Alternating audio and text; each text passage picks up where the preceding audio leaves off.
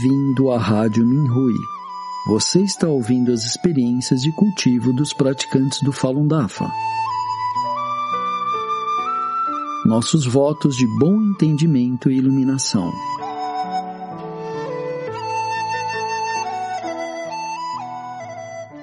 No programa de hoje, apresentaremos uma experiência de cultivo da categoria Autoaprimoramento, intitulada Uma perspectiva diferente sobre as bênçãos que o Dafa traz aos que não são praticantes, escrita por Tian Shen, na China. Com o nosso esclarecimento da verdade, muitas pessoas passaram a compreender os fatos sobre o Falun Dafa e, consequentemente, receberam bênçãos como escapar de perigos, ficar em melhor situação financeira, cura de suas doenças, ou mesmo ter a sua vida prolongada, tal como todos nós que temos caminhos de cultivo diferentes devido ao nosso karma e vários apegos. As bênçãos que os não praticantes recebem também variam com base na medida em que apoiam o Dafa e quanta virtude e karma eles carregam. Por conseguinte, as pessoas que tratam o Dafa de forma semelhante podem não experimentar bênçãos idênticas. Para as pessoas que têm grande virtude e fortuna predestinada nas suas vidas, podem precisar apenas de uma pequena ajuda para superar as tribulações. Porém, para aqueles que têm um karma enorme e estão com arranjos para sofrerem tribulações, as bênçãos que recebem podem não ser muito óbvias. O divino e o homem veem as coisas de forma diferente. Os seres humanos pensam que desfrutar de uma vida confortável é uma coisa boa, mas aos olhos dos seres superiores, sofrer provações é uma coisa boa.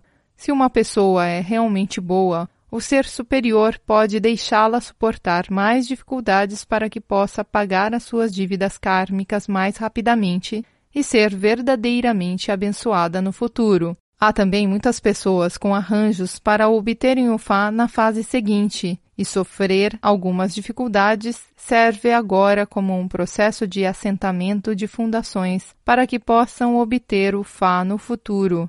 Algumas outras experimentaram muitas dificuldades nesta vida e faleceram. Em breve poderão reencarnar neste mundo e se tornarem discípulos do Dafa na fase seguinte.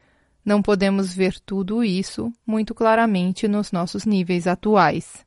Às vezes, os colegas praticantes gostam de fazer tais comentários. Alguns que aprenderam a verdade e tratam o Dafa com bondade estão agora desfrutando de uma boa vida e de uma carreira tranquila, etc. Contudo, as pessoas que estão tendo uma vida difícil podem se perguntar: eu também sou bondoso com o Dafa, porque não estou recebendo nenhum benefício em troca. Eles, os praticantes, estavam apenas mentindo para nós antes? Ou talvez o Dafa trate as pessoas de maneira diferente? Todos os dias, as pessoas não compreendem as razões subjacentes às diferenças na quantidade de bênçãos, e também não é algo que possa ser explicado claramente em algumas frases. As pessoas que valorizam os interesses e benefícios pessoais talvez digam: acreditarei ou apoiarei vocês se me derem dinheiro suficiente. O DAFA pode oferecer tudo às pessoas, mas não em termos monetários, e as coisas não são organizadas como as pessoas comuns querem que sejam.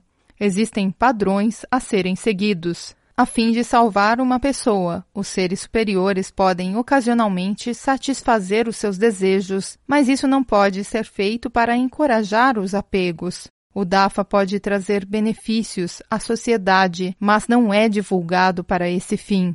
Esclarecer a verdade com sabedoria e de uma forma que as pessoas comuns possam compreender não significa que se deva tentar satisfazer os seus apegos humanos. Alguns praticantes incluíram dinheiro ou brindes em materiais gratuitos de esclarecimento da verdade. Eles poderiam esperar atrair mais pessoas para aprender a verdade. Contudo, não é apropriado fazer assim. Em vez de salvar as pessoas, tal abordagem pode até prejudicá-las. O DAFA não foi divulgado pelo mundo com o objetivo de dar às pessoas alguns benefícios mesquinhos. O mestre também não usava capacidades sobrenaturais para atrair pessoas nos primeiros dias. Retificar fundamentalmente as mentes das pessoas é verdadeiramente salvar seres conscientes. Sinto que devemos continuar a nos concentrar em orientar as pessoas para melhorar com base na moralidade e encorajar os seus pensamentos amáveis e a consciência humana, em vez de atraí-las com ganhos pessoais.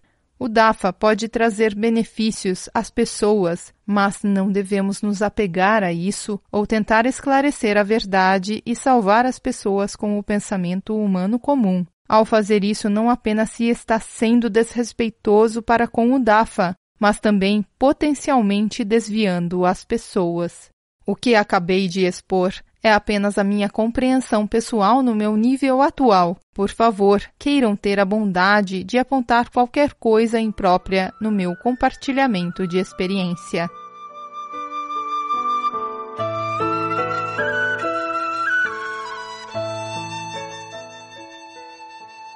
Obrigado por ouvir a Rádio Minhui.